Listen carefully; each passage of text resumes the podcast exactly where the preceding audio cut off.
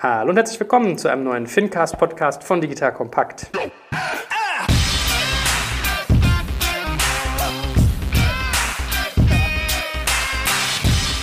Mein Name ist Jörg Kaczmarek und heute komme ich in den Genuss unserer PSD2-Fortsetzung mit der lieben Miriam und dem guten André. Hallo ihr beiden. Hallo ihr Lieben. Hallo ihr beiden. André, bei dir gibt es ja spannende Neuigkeiten. Damit fangen wir mal an. Herzlichen Glückwunsch. Hast dich hier zusammengemercht mit einem anderen Unternehmen und unter das Dach von Finlieb geschoben. Herzlichen Glückwunsch. Ja, danke schön. Waren in der Tat zwei mindestens aufregende Wochen, aber auch die Wochen davor waren sehr aufregend, weil wir natürlich etwas gemacht haben, was normalerweise nicht äh, Firmenalltag ist, nämlich in der Tat, was du gerade beschrieben hast, Firmen zusammenzuführen. Total richtiger und guter Schritt, Figo zusammenzuführen mit FinReach und das Ganze unter dem Dach von Finlieb und agieren jetzt aus zwei Standorten in Berlin und in Hamburg und freuen uns sehr darüber, dass wir diesen Schritt gemacht haben. Hm, und alle Welt fragt sich, was macht der Biorat jetzt eigentlich? ja, ich sagte ja gerade schon im Vorgespräch, dass es eigentlich lustig ist, dass es äh, manche Leute mehr beschäftigt hat, als das, was wir eigentlich tun. Und was wir tun, ist, glaube ich, wirklich das Interessante, dass wir jetzt viel, viel stärker auf diesen ganzen PSD2-Dingen, über die wir gleich auch sprechen werden, äh, Lösungen bauen können. Und ich selber werde darin auch weiterhin eine Rolle haben, äh, werde weiterhin einer der Shareholder bei FIGO sein, werde weiterhin im Board sein.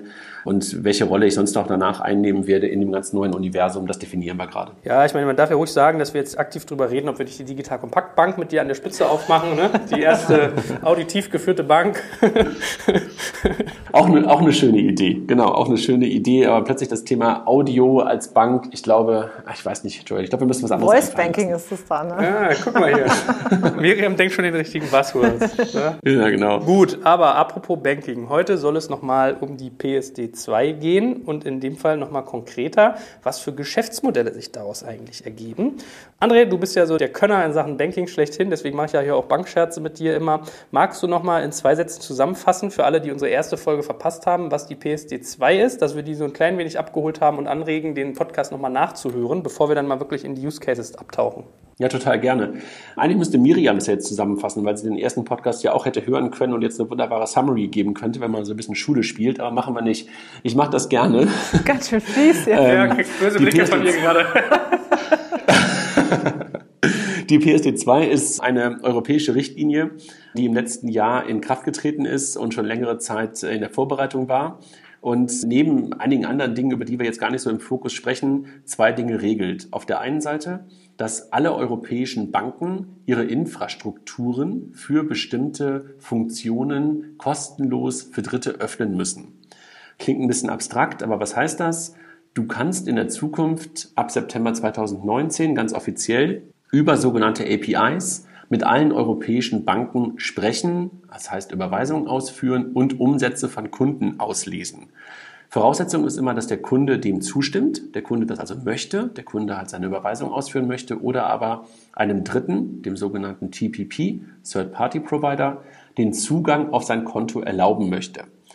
Weitere Voraussetzung ist, dass dieser TPP über eine Lizenz verfügt, über eine Lizenz, die er halt bei einer nationalen Aufsichtsbehörde beantragt bzw. sich registriert hat. Und äh, das ist eigentlich das. Das heißt, Infrastruktur von Banken öffnet sich kostenlos für Dritte unter der Voraussetzung, dass diese Dritten sich haben lizenzieren, registrieren lassen und der Kunde in dem Use Case dieses jeweiligen Dritten diese Freigabe gegenüber seiner Bank und gegenüber dem Dritten erteilt. So, also ich konnte, während du gesprochen hast, Miriam zu gucken, die hat dir gerade SMS mit vielen Totenköpfen geschickt, stell dich schon mal drauf ein. Aber deine Zusammenfassungsfähigkeiten suchen ihresgleichen. Dafür den ganz herzlichen Dank. Du müsstest das übrigens öfters machen, finde ich. Du machst ganz tolle Podcasts, habe ich auch bei in Banking schon gehört, um dich mal zu loben. Vielen Dank. Gefällt mir gut. So, und wir können ja vielleicht mal den Start ins Thema wagen, indem wir mal die Use Cases sozusagen aufgreifen, die eigentlich so die Ursprünge der PSD2 waren. Da gab es ja so ganz spezifische Faktoren teilweise. Also ähm, ich habe mir so ein Stichwort Sofortüberweisung notiert und vielleicht magst du ja noch mal ein bisschen Ausblick geben, was sonst so eigentlich mal der Start Startpunkt dessen war? Ja, gerne. Äh, in der Tat waren die Kollegen von Sofortüberweisung einer der wesentlichen Treiber dessen, was wir halt jetzt unter, heute unter der PSD2 verstehen. Und Sofortüberweisung war eins, äh, Witzigerweise gab es gerade heute einen Artikel auf IT-Finanzmagazin vor dem Rudolf Linsenbart dazu, wo der auch so ein bisschen zurückgeguckt hat. Die Kollegen von Sofortüberweisung haben sich Mitte der 2000er gedacht, warum kann man eigentlich nicht das immer stärker werdende Online-Banking, die Nutzung der Kunden fürs Online-Banking nicht auch für E-Commerce-Payments benutzen? Und dann haben die halt sogenannte Push-Payments geschaffen und haben halt mit der Marke Sofortüberweisung ein neues Payment-Scheme geschaffen. Auch ganz viele Buzzwords.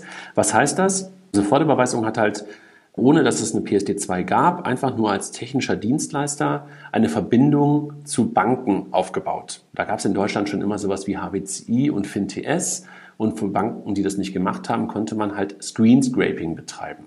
Und der Kunde hat dann halt seine Online-Banking-Zugangsdaten, die er von seiner Bank bekommen hat, genutzt, um in E-Commerce-Shops, am Anfang war der größte Merchant bei denen Konrad, Konrad Elektronik, um dort halt Überweisungen ausführen zu können. Also neben der Kreditkarte und neben der Lastschrift und neben sowas wie RatePay, also Kauf auf Rechnung, konnte man dann damals plötzlich mit der Überweisung bezahlen. Und der Name Sofortüberweisung hat natürlich irgendwie auch echt einen guten Klang gehabt und das haben die Kollegen damals aufgebaut. Das fanden die Banken so semi gut und weil sie auch selber ein System hatten, was sie damals aufgebaut haben, ungefähr parallel, nannte sich GiroPay, angelehnt oder aufbauend ein bisschen auf dem Gedanken, der in den Niederlanden sehr erfolgreich war, nämlich Ideal, dass die Banken im Grunde genommen ihr Online-Banking in den E-Commerce-Shop reinbringen. Das hat in Holland super funktioniert, in Deutschland halt mit, mit GiroPay leider nicht ganz so erfolgreich und Sofortüberweisung hat das aber sehr, sehr erfolgreich gemacht und plötzlich gab es einen Streit, einen Streit zwischen den Banken und den Kollegen von Sofortüberweisung und da hat man sich halt irgendwie nicht mehr so wirklich richtig ähm, vertraut und hat sich wirklich gestritten darüber, ob denn der Kunde das darf, ob Sofortüberweisung das darf, ob die Banken das denn verhindern können oder nicht verhindern können. Und das in Summe hat im Grunde genommen dazu geführt, dass dann irgendwann der Regulator, sowohl äh, Kartellbehörden als auch halt der Regulator in Brüssel gesagt hat, warte mal, irgendwie dieser Streit ist komisch, eigentlich wollen wir Wettbewerb und eigentlich möchten wir gerne, dass solche Innovationen wie Sofortüberweisung entstehen können. Lass doch mal darüber nachdenken, wie wir so etwas halt als Infrastruktur öffnen können. Zeitgleich gab es halt auch schon Apps und Dienste wie zum Beispiel ein Outbank, die es uns als Kunden ermöglicht hat, in einer neutralen Umgebung unsere verschiedenen Bankkonten zu aggregieren. Das gab es auch schon in den 80ern und 90ern auf Basis von BTX. Aber so mit dem aufkommenden iPhone, mit den aufkommenden Apps gab es dann mehr und mehr Dienste, wo solche sogenannten Account Information Services ja interessant für den Kunden wurden und erfolgreicher wurden. Und da haben dann halt auch die Wettbewerbs- und die Aufsichtsbehörden gesagt, das ist doch eigentlich ganz spannend wenn so etwas im Grunde genommen unter der vernünftigen Aufsicht passieren kann. Und so sind so Outbank in Deutschland, Sofortüberweisung in Deutschland typische Treiber der PSD2 gewesen und Dienste, die schon lange davor da waren. Guck mal, das ist doch irgendwie auch mal schön zu sehen, wie so Disruption quasi zu Verbesserungen auch in der Politik führen kann. Ne? Also total. Also da, ich finde, die PSD2 ist ein total gutes Beispiel dafür, wie in der Tat erste Dienste wirklich zu Veränderungen zu Nachdenken führen und dann wirklich auch zu nachhaltiger Veränderung der, der Rahmenbedingungen führen. Äh, echt total interessant, wie das hier in der PSD2 erfolgt ist. So, und jetzt wollen wir heute die weiteren Use Cases, die sich daraus ergeben, durcharbeiten. Eine Geschichte, äh, die mir als erstes da einfällt, äh, wäre ja zum Beispiel das ganze Thema Kreditantragsstrecke. Mhm. Da haben wir das äh, vorletzte Mal drüber gesprochen, über Kredite. Und das ist ja eigentlich so ein typisches Miriam-Thema, weil es ja auch viel um Scoring geht. Ne? Mhm. Also ist das so auch einer der ersten Use Cases, der dir in den Kopf kommt? Ähm, ja, also, mir oder Miriam? Miriam. ich wusste nicht, wer angesprochen ist, ja. Was lustig ist, weil eigentlich hat mich André, das war 2014, Ende 2013, Anfang 2014, auf ein Thema gestoßen. Das, da habe ich dann zum allerersten Mal über PSD2 und überhaupt über APIs und sowas gehört. Und Fintech war zu dem Zeitpunkt auch noch nicht so in meiner Welt zu Hause, weil ich war in der Payment-Welt. Und früher war für mich Fintech ähm, nicht unbedingt Payment. Heute ist es irgendwie alles eins, Payment and Banking. Aber damals war Payment eine andere Welt. Und wir bei RatePay haben natürlich immer Scoring gemacht und haben im Prinzip die Bonität bewertet von, von Menschen aufgrund von Daten, die wir quasi, die öffentlich zugänglich sind, beziehungsweise die zugänglich sind, wenn der Kunde damit einverstanden ist, zum Beispiel Schufa-Daten oder sowas. Und wir hatten auch häufiger Anfragen von großen Online-Händlern, die auch vielleicht Hochrisikoprodukte verkauft haben, wie Apple-Computer oder eben solche Dinge, die man leicht im Internet wieder verticken kann. Jetzt musst du dir überlegen, wir machen, wir geben ja im Prinzip Kredit an Menschen, die wir nicht wirklich kennen. Das ist, äh, das ist gar nicht so einfach. Äh, das heißt also, die Tools, die wir nutzen, es geht immer darum, möglichst gut abzuschätzen, wie groß die Wahrscheinlichkeit ist, dass das hier kein Betrug ist und dass die Person das nachher auch bezahlen kann. Und es wäre natürlich von unschätzbarem Vorteil, wenn du weißt, wie wirklich die Bonität ist, wenn du richtig gucken könntest, ja, Und du hättest natürlich ein zusätzliches Merkmal zur Identifikation. Und ich habe damals mit André darüber diskutiert und André meinte eigentlich zu mir, naja, was du, du könntest eigentlich wunderbar äh, den Kunden über Figo zugreifen lassen auf äh, das Bankkonto. Also beziehungsweise ihr könntet mit Einwilligung des Kunden auf das Bankkonto zugreifen und könntet sehen, wie der Kontostand ist, wie die Kontobewegung ist und einfach daraus eine Art Score ableiten, wenn der Kunde dem zustimmt. Und ich fand die Idee damals sensationell. Ich war total on fire und wollte das unbedingt machen, weil ich dachte, wow, jetzt können wir hier den Markt komplett ähm, revolutionieren und können das viel, viel besser machen. Und habe das damals auch dem Kunden vorgeschlagen. Und der war der erste, ähm, ich sag mal, die erste Reaktion dieses Kunden war auch echt sehr positiv. Der war so, wow, es wäre super, wenn wir das in Echtzeit machen könnten und dann sofort Zusage mit auch mit größeren Warenkörben und Allerdings habe ich ihm dann auch erklärt, na ja, das ist dann so, der Käufer muss dem zustimmen, dass man auf sein Konto guckt. Und das war so eine Welt, äh, weißt du, der dachte, huh, ich weiß auch nicht, muss ich erstmal mit meinem Chef besprechen, ob wir das wollen. Ja. Dann gab es in diesem Unternehmen leider einen Managementwechsel und dann äh, hat sich dann niemand mehr getraut, das zu machen. Dann ist leider das Projekt echt eingestampft worden. Ich fand es total schade, weil wir hatten schon die Verträge mit André unterschrieben und wir wollten echt loslegen. Wir hatten es schon eingeplant, dass wir das jetzt starten, das Projekt. Aber uns ist dann leider der Kunde ähm, verloren gegangen und dann haben wir es gelassen, weil das war dann einfach auch zu teuer, das zu machen. Ja. Es war sehr schade. Aber das war eigentlich seiner Zeit voraus. Das ist jetzt fünf Jahre her. Und heute redet man da ganz viel drüber. Jetzt ist das was Normales. Das ist schon interessant. Ne? Hm. Okay, also quasi Rechnungskauf, Payment haben wir schon mal als Themen und irgendwie äh, Kreditstrecken. Also da passt das ja genauso. Also Scoring ist ja genau in diesen Faktoren mhm. im Prinzip. Und da kann man ja Rechnungskauf als eine Form von Payment betrachten. Äh, und Identität. Angedockt. Mhm. Was ich ja sonst auch immer öfter sehe, ich glaube, da bist du sogar auch relativ tief drin, André, oder du, du kennst, glaube ich, die Player, ist so äh, Buchhaltungssoftware. Also mhm. Also ich sehe immer öfter jetzt, dass man seine Buchhaltungssoftware mit seinem Konto abgleichen kann, wo ich immer vermuten würde, dass das auch irgendwie ein PSD2-Thema ist, ne? Total. Also das ist ähm, von einigen Buchhaltungssoftwaren dann auch noch nicht so ganz verstanden, beziehungsweise noch nicht so ganz gesehen, dass sie wirklich dann auch im PSD2-Fokus sind oder im Scope, wie man so schön sagt. Aber in der Tat ist es genau so ein typischer Use Case, wo du dein Konto auf der einen Seite ähm, als Informationsquelle für offene Postenmanagement zur Verfügung stellst oder bereitstellst und gleichzeitig natürlich dann auch ähm, Rechnungen darüber bezahlen kannst oder Zahlungen ausgleichen kannst. Also ist mittlerweile, würde ich sagen, in allen modernen Buchhaltungstools Standard dass du dein Online-Banking-Konto verbindest und dass du darüber Zahlungen ausführen kannst. Hm. Was siehst du sonst noch so als Cases? Also ich würde mal tippen, rund um, um, um Konten gibt es generell ganz viele Faktoren. Also weiß ich nicht, Kontowechsel, Multibanking, solche Geschichten. Aber ja. was siehst du sonst noch als, als Cases, was es schon gibt, was man mit PSD2 schon tut? Naja, also was Miriam gerade an, äh, beschrieben hat, klang ja eher so, als wenn das irgendwie gar nicht so richtig äh, bei ihr nicht live gegangen ist. Aber es gibt natürlich eine ganze Menge, die halt hm. mittlerweile die Kreditantragsstrecke ähm, mit Kontodaten sozusagen verbinden. Also warum?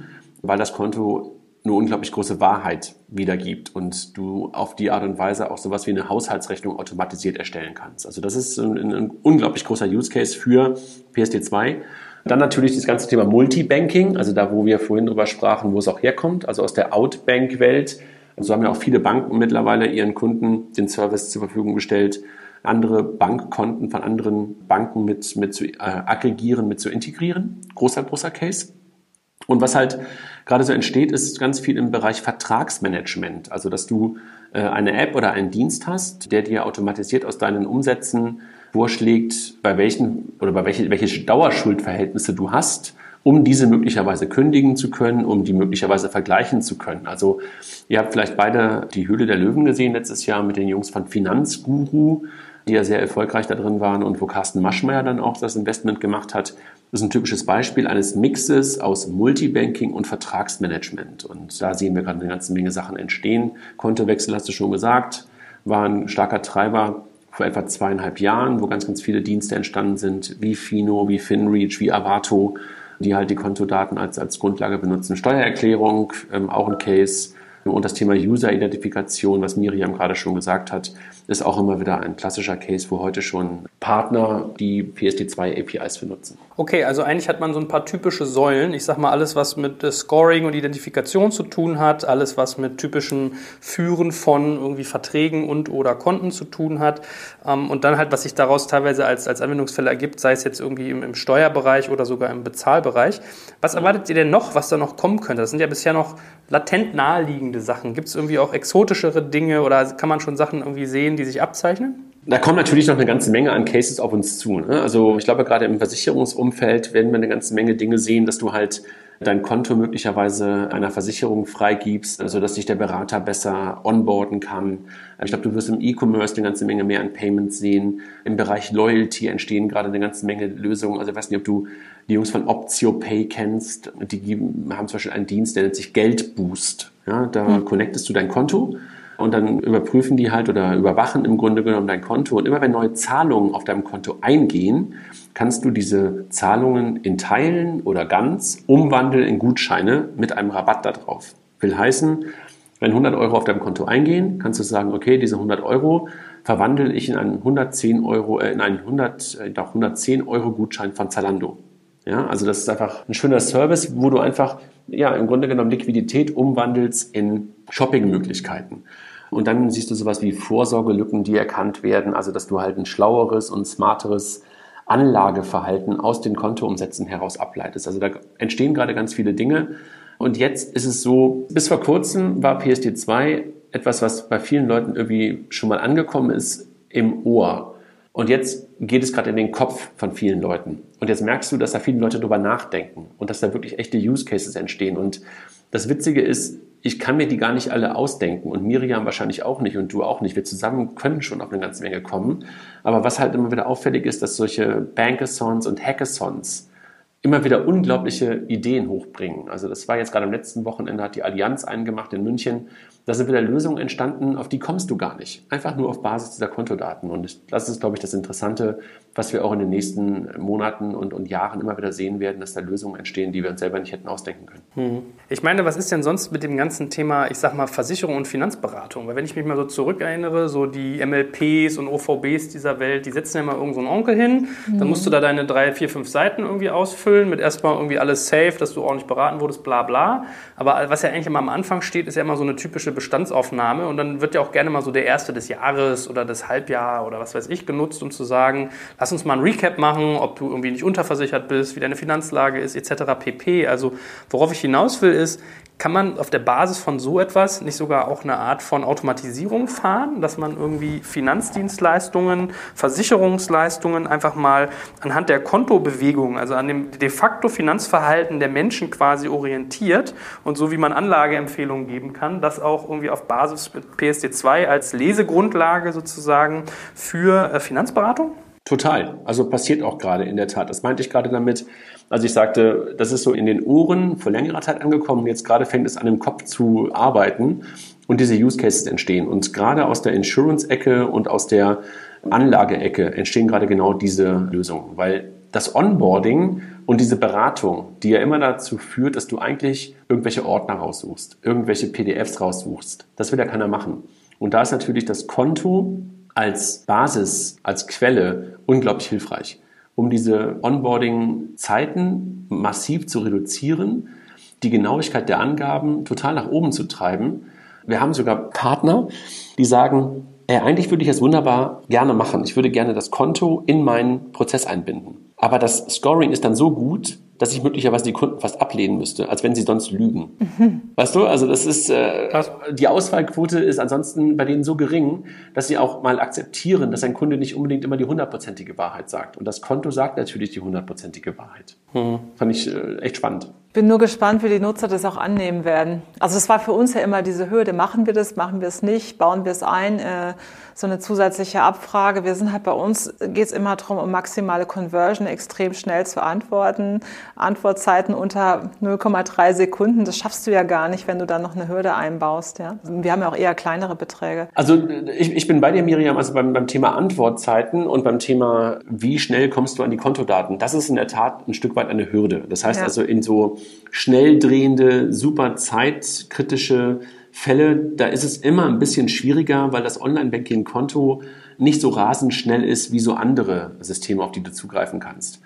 Aber die Nutzung bzw. die Akzeptanz von Kunden ist erstaunlich hoch. Hm. Also die, das ist dann immer die zweite Frage, ne? Speed, wie schnell greifst du zu und dann die Conversion-Hürde, die du damit möglicherweise nach oben schraubst.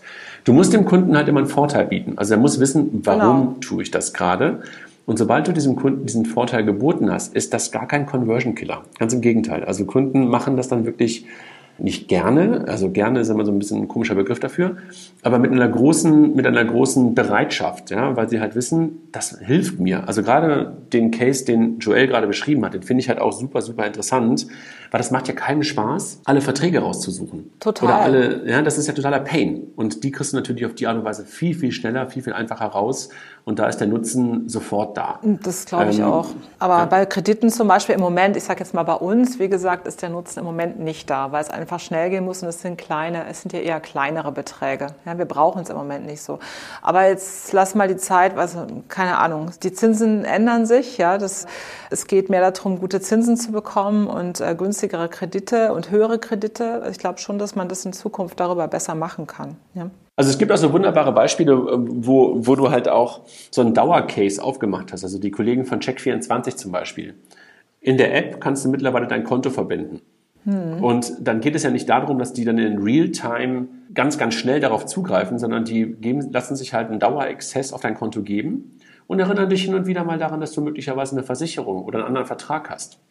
Und das ist halt wirklich der interessante Case. Also du musst halt deine Cases sehr, sehr gut eigentlich auf den Alltag des Kunden anpassen. Und da kommen wir dann wieder zum smarten Sparen, zu Vorsorgelücken, zu Verträgen, die du hast, die halt alle nahezu auf dem Konto sichtbar sind. Nicht alle, ne, aber fast alle dieser ganzen Verträge, dieser ganzen, ich sage das immer so ein bisschen so ein bisschen sperrig, Dauerschuldverhältnisse sind erkennbar und daraus kannst du so unfassbar viel ableiten.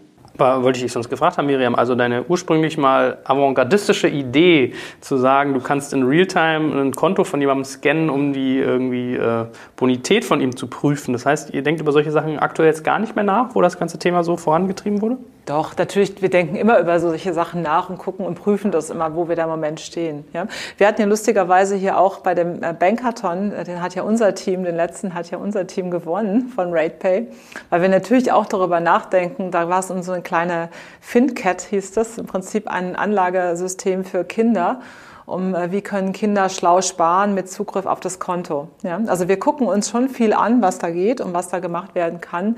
Nur, wie gesagt, im Moment passt es einfach nicht so ganz in unsere, ja, in unsere Produktlinien hinein. Das heißt aber nicht, dass das nie der Fall ist. Also das kann ich nicht sagen, was in zwei Jahren ist. Also übrigens, Joel, nochmal zum, zum, zum letzten Bankathon. Ne? Also da war übrigens auch ein Beispiel, wo man wahrscheinlich jetzt irgendwie am Anfang sagt, so was für ein Schwachsinn. Aber ehrlich gesagt war da eine Lösung, dass du dein Bankkonto connected hast und auf Basis der Daten aus dem Bankkonto im Grunde genommen ein Tinder-Date gemacht hast.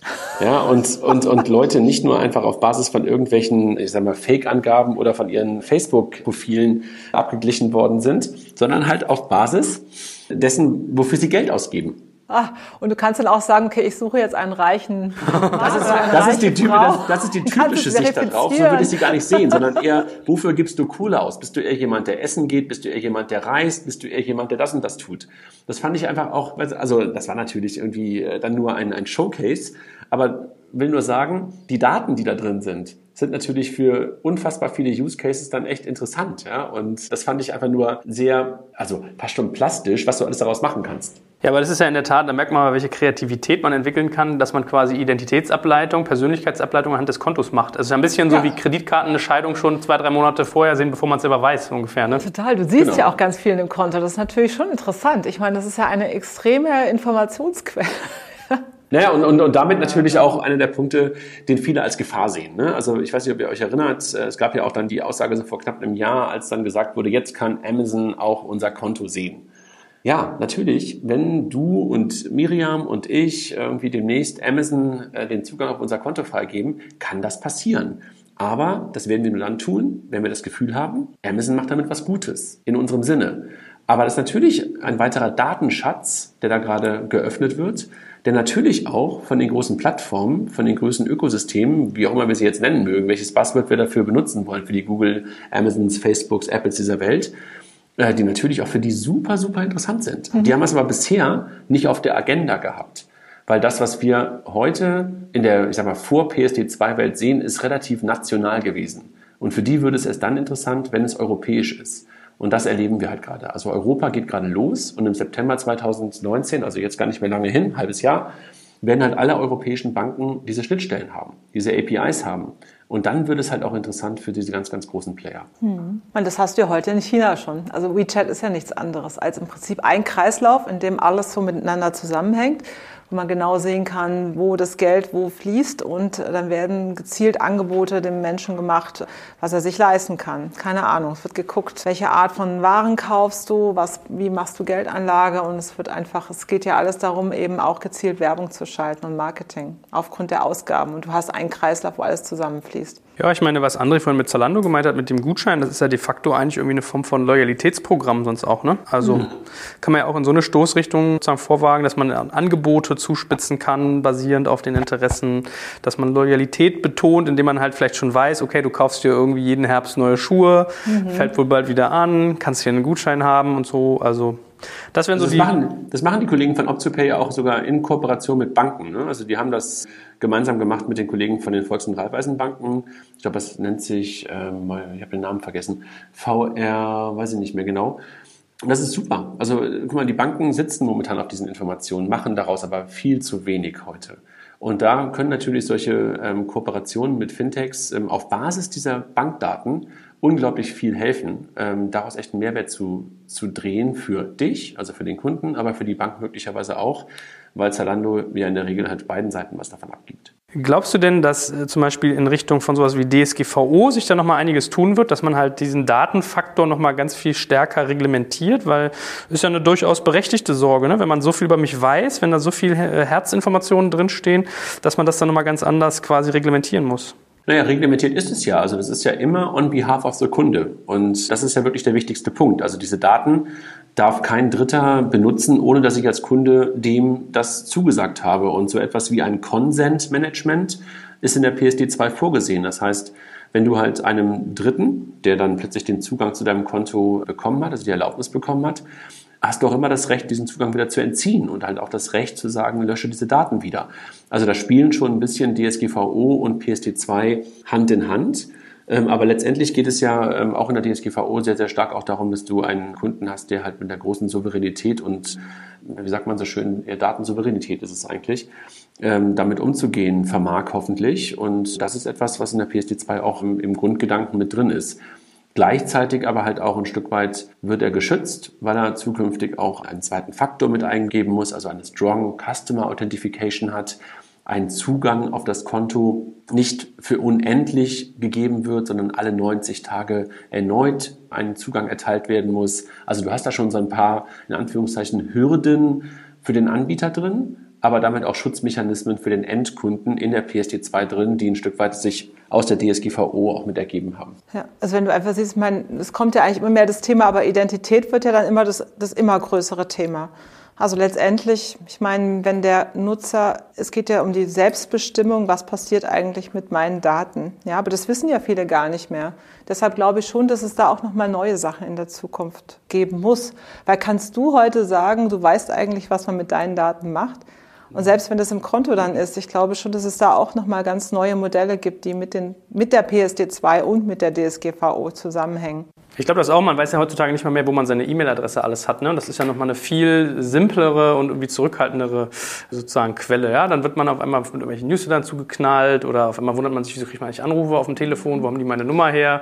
Und das hat ja beim Konto nochmal eine ganz andere Tragweite. So, ne? also Aber das, das meinte ich gerade mit Consent Management und das ist etwas, was auch, so hoffe ich jedenfalls, die meisten Banken momentan vorsehen. Was, was bedeutet das, damit wir kurz ein Bild vor Augen haben? Du wirst im Online-Banking deiner DKB, deiner Sparkasse, deiner Deutschen Bank, deiner Commerzbank, ich will das irgendwie ähm, nicht irgendwie alle nennen, aber ihr wisst, was ich meine. Also im Online-Banking deiner, deiner, deiner Hauptbankverbindung wirst du halt einen Bereich haben, der sich halt Consent Management oder PSD2-Dienste nennt. Und dort wirst du sehen, wem du Zugang zu deinen Bankkonten gegeben hast. Mhm. Und dort wirst du halt auch sehen, wann der letzte Zugriff auf das Konto war und du kannst halt dieses Recht auch entziehen. Und das ist etwas, was dann, wie gesagt, auch ein Spiegelbild ein Stück weit zur DSGVO ist und wo hoffentlich dann ein Stück weit mehr, ja, wie soll ich sagen, mehr Transparenz für den Kunden da ist und mehr Sicherheit da ist, als wir das zum Beispiel heute haben. Also heute hast du sowas ja nie. Heute weißt du ja nicht, ob du mal irgendwann jemandem Zugriff gegeben hast und so ähnlich wie du es bei der E-Mail gerade beschrieben hast, Joel, Es ist ja heute auch ein bisschen schwierig, wenn du heute einfach, keine Ahnung, deiner Buchhaltungssoftware äh, den Zugang gegeben hast und das, dann wechselst du das Buchhaltungstool, aber hast möglicherweise vergessen, dass du denen auch schon mal Zugang zum Konto gegeben hast. Mhm. Das wird dir in der Zukunft so hoffentlich nicht mehr passieren, sondern die Banken werden das hoffentlich als Service für sich auch erkennen. Sind die Banken der Identitätsprovider? Ein bisschen, ja. Mhm. Sehr gut. Vielleicht kommen wir nochmal zurück ähm, den, zu, den, zu den Use Cases, dass wir das mal so ein Stück weit industriegetrieben betrachten. Also wir haben jetzt schon mal irgendwie so erste Sachen reingeworfen, wie irgendwie Onboarding Cases, Versicherung, Finanzberatung, E-Commerce. Also da hat man ja schon mal ein paar. Das heißt also vermutlich werden Versicherungen, Banken, Händler, Payment-Dienstleister, irgendwie Industrie-Player sein, die das Thema nutzen werden. Was fallen euch denn noch für weitere ein, von denen ihr glaubt, dass das bei denen relevant wird? Mirja, möchtest du? Ich überlege gerade, wer da noch dazu gehört. Also ich, ich kann jetzt auch anfangen. Also ich, mhm. ich glaube auf jeden Fall, dass Kreditbüros, ja, wie du es wie du es ja eher im Ach Ausland so. nennst, also in Deutschland sind es ja, sagt man ja eigentlich immer nur Schufa. Also die Schufas dieser Welt, ja, die halt heute mhm. mit der Solvenz von Kunden, soll ich sagen, handeln ähm, oder jedenfalls die zur Verfügung stellen die werden natürlich darauf Antworten finden müssen im Rahmen der PSD2. Sieht man ja auch, dass da schon teilweise Firmen übernommen worden sind aus dem, aus dem PSD2-Kontext und dass da halt auch sowas wie eine Experian zum Beispiel aus UK kommend auch als Account Information Service schon registriert hat.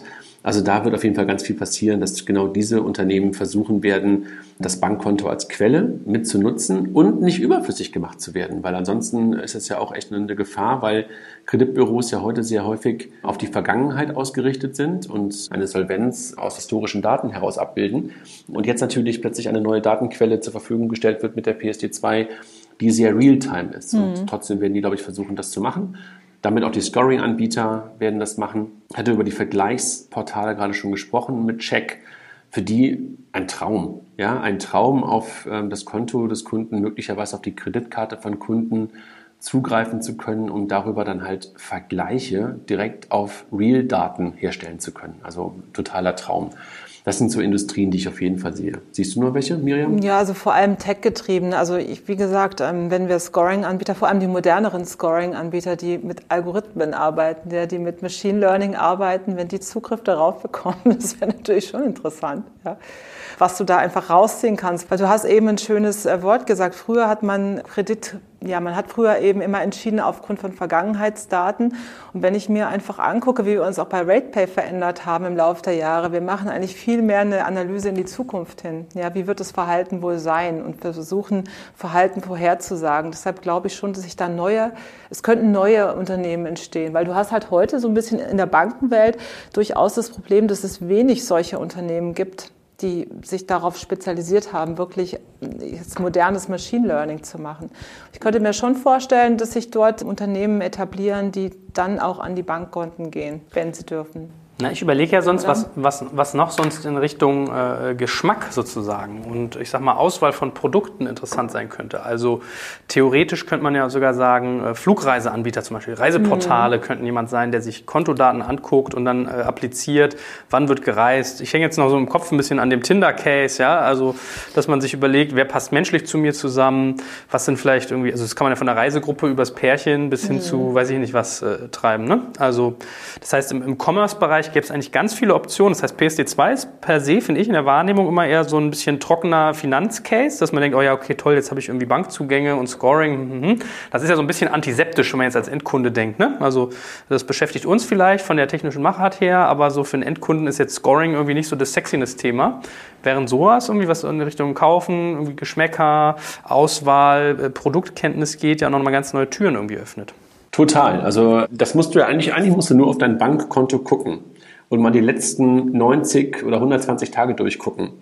Und dann weißt du doch genau, was du für ein Shopper bist, was du für ein Einkäufer bist und was du für ein Reisender bist. Also deshalb das Thema Geschmack, was du gerade gesagt hast, ist da total daraus abbildbar. Das ist eigentlich sogar erschreckend, ne? was für eine gute Informationsquelle das überall einsetzt. Meine ich, ja, das ist ja, was ich sagen wollte. Ja, und gleichzeitig, wenn du das anschaust. Sorry, ja? und, und, und, und gleichzeitig aber auch total bedrückend, dass derjenige, der das die ganze Zeit eigentlich auch, der daraus in deinem Sinne was machen konnte, nichts daraus getan hat. Stimmt. Also das kann man sagen, wie toll und äh, die haben irgendwie mit deinen Daten nichts gemacht und so weiter. Aber ich hätte mir noch ganz oft gewünscht, dass meine Bank, über die sprechen wir ja gerade da so ein bisschen dissend, mir viel, viel schlauere Entscheidungen beziehungsweise ja doch Entscheidungen vorausdenkend abgenommen hätte. Viel, mhm. oft, viel, viel. Also mein Gott, ey, wie, wie oft habe ich gedacht, das wisst ihr doch. Ja, wenn ich dann irgendwie, das beste Beispiel ist, meine Frau ist ja Ärztin, ne? Und die muss einmal im Jahr, muss die so eine Vermögensauskunft machen. Dann denke ich mir so, sag mal, habt ihr sie nicht mehr alle? Ihr kennt alles, ihr wisst alles von uns, weil ihr einfach Kontozugriff habt. Und dann muss ich das in Papier ausfüllen und die faxen. Da ich so, das ist doch wahnsinnig, ne? Die haben aber halt nicht die Technologie. Ja? Die haben zwar ganz viele Daten, können aber nicht irgendwie bestimmen, was sie eigentlich damit machen wollen oder haben nicht die Leute in Haus, denen sie sagen können, mach das und das damit. Aber das ist der Grund, warum wir momentan jetzt auch so überrascht vor diesen Daten oder davor stehen, wenn wir uns gerade darüber Gedanken machen, was könnte man alles daraus machen. Wir sind so überrascht darüber, dass wir eigentlich seit 20, 25 Jahren jemandem digital diese Daten zur Verfügung gestellt haben und der nichts damit gemacht hat. Das sind wir gar nicht gewohnt. Und jetzt plötzlich geht dieser Topf auf und ja. dieser Topf wird plötzlich auch Dritten zur Verfügung gestellt und plötzlich denkt Joel, geil, eigentlich könnten die daraus ableiten, welche Hose ich mir nächstes Jahr kaufe und wann. Du denkst dann vielleicht geil, aber ich glaube, es gibt auch viele, die haben furchtbar Angst davor. Ja, natürlich, auch zu Recht. Ja, das ja. darf ja auch nicht irgendwie ja. zu einer totalen Willkür führen und sowas. Ähm, aber trotzdem ist es ja erstmal, also ich denke ja immer chancegetrieben, ist es erstmal eine riesengroße Chance und auch ein Vorteil für uns als Kunden. Absolut. Hm. Vielleicht können wir auch noch mal so ein paar typische Anbieter, die es jetzt gerade schon gibt, durchdeklinieren. Also du hattest ja irgendwie sowas wie OptoPay schon genannt. Ähm, euer, euer FinReach, mit dem ihr ja gerade gemerged seid, ist ja auch ja. irgendwo in dem Bereich angesiedelt. Ähm, die Finanzguru-Folge bei äh, Höhle der Löwen habe ich, by the way, verpasst. Also vielleicht äh, mhm. schlaust du mich da noch mal auf, waren die heiß gefragt, was machen die so? Also vielleicht deklinieren wir auch mal einen oder anderen Fall noch mal durch, dass das noch mal plastisch ja. auch wird. Ja, gerne. Also die, die Kollegen von Finanzguru, das sind die Michel-Zwillinge, die sind aus der Bank irgendwann mal losgelaufen und haben gesagt, wir möchten eigentlich eine total coole, smarte Personal Finance Management Lösung bauen. Haben es am Anfang versucht in der Postbank zu machen, haben es dann ein Stück weit versucht als B2B-Anbieter für einige andere Banken zu machen und haben dann gemerkt, okay, irgendwie wollen die Banken nicht den Weg gehen, den wir uns irgendwie vorstellen. Dann haben sie sich überlegt, wir machen Finanzguru. Und was macht Finanzguru? Finanzguru ist einfach eigentlich nur eine App, eine relativ einfache, simple App und ermöglicht dir das Auslesen deiner Konten.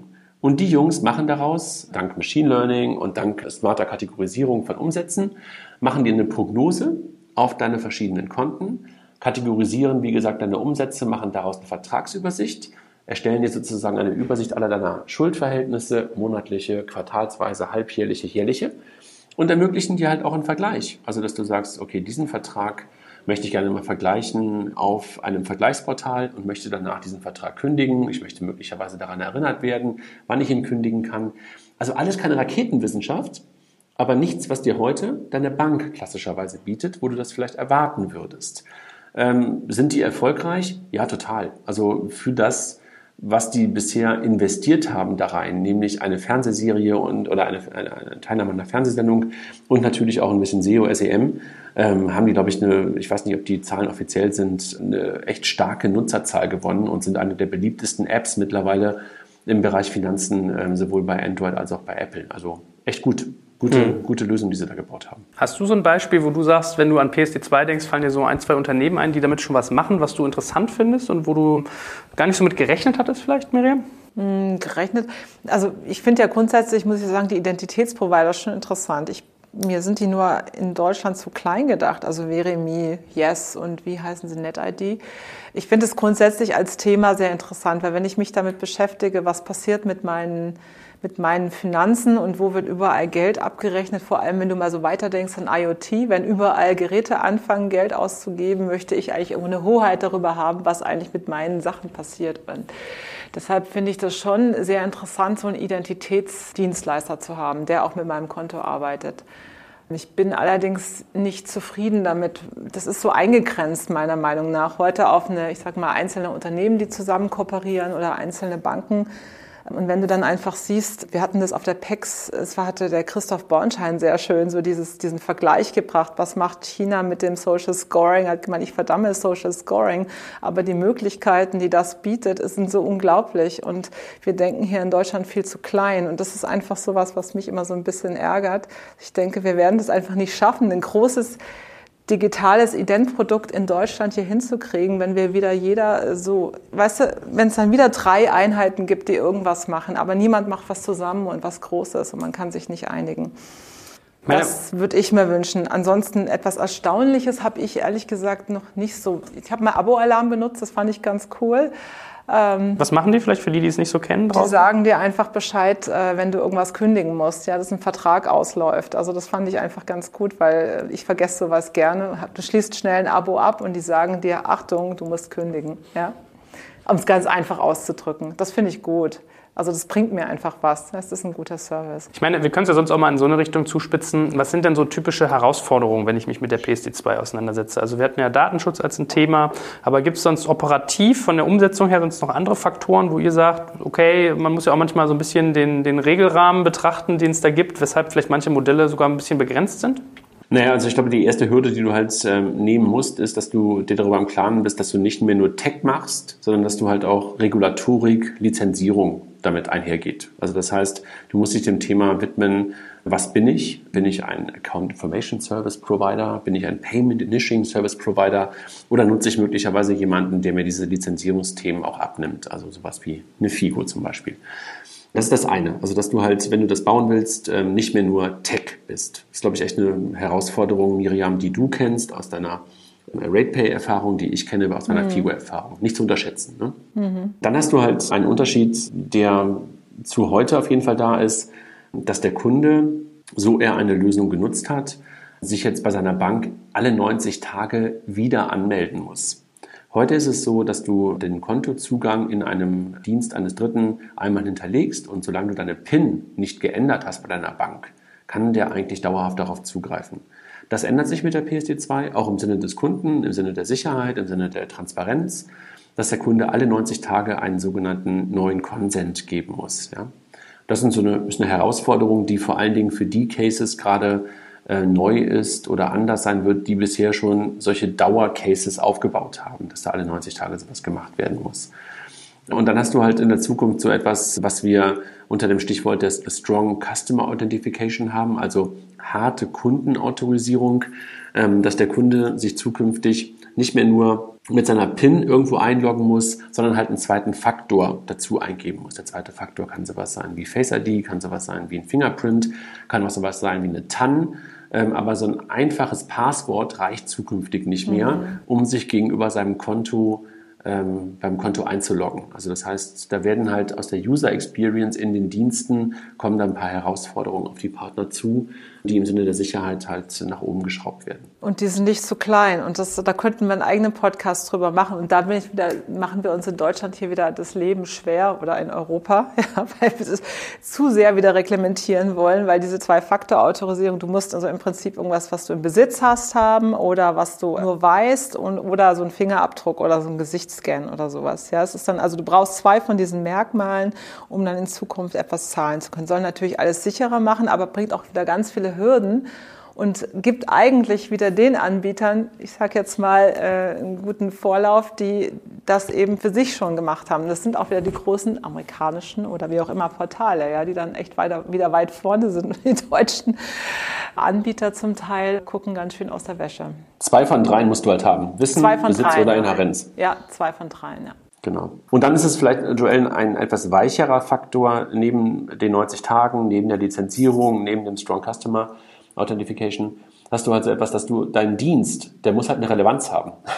Sonst mhm. kriegst du den Kunden, und das ist ja immer so, sonst kriegst du den Kunden ja auch nicht da drauf. Und ich glaube, dass es vor allem eine Tagesrelevanz sein muss und dass du nicht so ein One-Time-Case bist oder irgendwie so ein Case bist, der irgendwie nur einmal im halben Jahr funktioniert, sondern die Dienste werden, glaube ich, im, im PSD2-Sinne sehr erfolgreich werden, wo der Kunde erkennt, was der Vorteil für ihn ist und im besten Fall, was auch der dauerhafte Vorteil für ihn ist. Das klingt ein bisschen abstrakt, ist aber ähm, für die Leute, die über PSD2-Dienste nachdenken, glaube ich, nicht zu unterschätzen. Ja, nee, eigentlich ist es ja total naheliegend, weil am Ende des Tages äh, der, der Kunde kauft halt. Ne? Das heißt, äh, hast du ja vollkommen recht, dass dann äh, eine, eine, eine Kundenrelevanz da sein muss, damit so ein, so ein Tool, egal wie es jetzt gestrickt ist, ob es jetzt wie Kontoinformationen nutzt oder oder, sozusagen an, an, an Bedeut so viel Bedeutung hat, dass man es auch kauft. Ne? Also von daher ist es schon valide. Äh, Gibt es so Sachen, von denen ihr sagt, da in dem Bereich braucht man sich irgendwie gar keine großen Hoffnungen machen. Das ist so out of scope, was ähm, PSD2 und die Anwendung angeht, dass man vielleicht irgendwie bestimmte Sachen schon ausschließen kann oder ist eigentlich, sind alle Karten noch auf dem Tisch? Also beim Thema Out of Scope, ähm, das ist so ein schöner Begriff, der sich aus der, aus der PSD2, aus dem Gesetz ein Stück weit ergeben hat, aus der Auslegung der Behörden. Äh, damit sind eigentlich Dienste gemeint, wo man eigentlich davon ausgehen könnte, dass sie vielleicht auch PSD2 relevant sind, aber dann, dann doch nicht in der PSD2 drin sind. Zum Beispiel sind lokale Softwareinstallationen momentan nicht im Scope der PSD2. Was heißt das? Also wenn du zum Beispiel heute eine PC-Software benutzt wie Star Money und du in diesem Gerät, auf dem Gerät, auf deinem PC die Daten hältst und die PIN und die TAN eingibst, dann ist diese Software, obwohl sie eigentlich, wenn man darüber nachdenkt, ein PSD2-Dienst sein könnte, nicht im Scope der PSD2 und der Anbieter muss sich nicht registrieren lassen. Und davon gibt es ein paar Dienste, wo man dann plötzlich sagt, so, ha, das ist kein typischer Account Information Service, das ist kein typischer Payment Initiating Service, sondern das ist ein bisschen out of scope. Da gibt es ein paar echt skurrile Regeln und skurrile, ich sag mal, Auslegungen momentan, die noch ein bisschen Verwaltungspraxis auch wahrscheinlich noch bedürfen, damit wir auch alle genau wissen, wer denn jetzt wirklich im Sinne der PSD2 in die Regulation reinfällt und wer nicht da reinfällt. Mhm. Gut, ich glaube, das war ein ganz spannender Ritt, dass wir auch mal dieses, wie gesagt, manchmal vielleicht für Laien so ein bisschen antiseptische Thema etwas greifbarer gemacht haben, dass wir mal ganz konkret darüber gesprochen haben. Vielleicht haben wir den einen oder anderen auf eine Idee gebracht, ja. Vielleicht sehen wir jetzt noch mehr Tinders irgendwie auf, auf Kontobasis äh, Daten. äh, Anf Anfragen dafür bitte zu richten an den Kollegen Bajorat. Ähm, Wissen wir jetzt, was er macht jetzt in Zukunft. Genau. E-Mail sagen wir gleich noch an. Nein, ich glaube, das gibt ganz schön nochmal ein Gefühl, dass man auch mal so ein bisschen mal so Crunchiness da reinbringt, was eigentlich möglich ist mit dem, was es konkret bedeutet, was es öffnet. Und in der Tat hast du ja auch einen ganz wichtigen Punkt vorhin gesagt, äh, was einfach liegen geblieben ist bisher. Ja? Also alle sagen immer so, die Banken sind am Sterben, ach du je, und äh, das ist ja auch alles so schwierig, das böse Internet. Und du merkst eigentlich, man hätte auch ganz viele Sachen eigentlich mal erwägen können. Mag ja nicht immer leicht sein, Datenschutz etc. etc. Aber Möglichkeiten sind ja eigentlich ganz spannende gegeben. Und äh, ja, dass ihr diese spannende Möglichkeit mit mir erarbeitet habt, das freut mich sehr, hat mir viel Spaß gemacht und äh, ich freue mich natürlich wie immer schon auf unser nächstes Thema und danke euch ganz herzlich. Danke. Sehr gerne. Dankeschön. Ich kann, Joel, vielleicht noch einen Hinweis. Bankathon.net, da sind auch so ein paar Videos und es gibt auf, äh, ich glaube nicht auf YouTube, sondern auf unseren anderen äh, Vimeo, glaube ich, gibt es auch ganz viele Videos, wenn man sich das mal angucken möchte, was Teams innerhalb von 30 Stunden auf so Bankathons auf Basis von PSD2-Daten für Lösungen gebaut haben. Also ganz interessant unter bankathon.net. Hervorragend. Dies nochmal als freundliche Anregung an alle, die einen äh, Dating-Service auf Basis von Kontodaten bauen wollen. Anfragen dazu bitte an a.bajorat.digitalkompakt.de. Nein, Spaß beiseite. Guter Hinweis. Ich, ich, wie gesagt, ich glaube, Plastizität da reinzubringen ist ganz Ich wusste, dass wir daran hängen bleiben würden. Es gibt so viele so geile Cases, aber wunderbar. Das Sex sells, ne? Ja, ja, ja, ja. Vielleicht beim nächsten Mal finden wir noch was mit Porn oder so und dann haben wir endgültig oh je, hier das Niveau oh in den Keller geschoben. ich werde darauf achten, ja. Gut, also Miriam ist unser qualitativer Gatekeeper, André ist unser Vorausdenker und äh, ich irgendwo dazwischen. Du verkaufst uns. Danke, Jai. Ja. In diesem Sinne, bis zum nächsten Mal. Tschüss. Danke euch.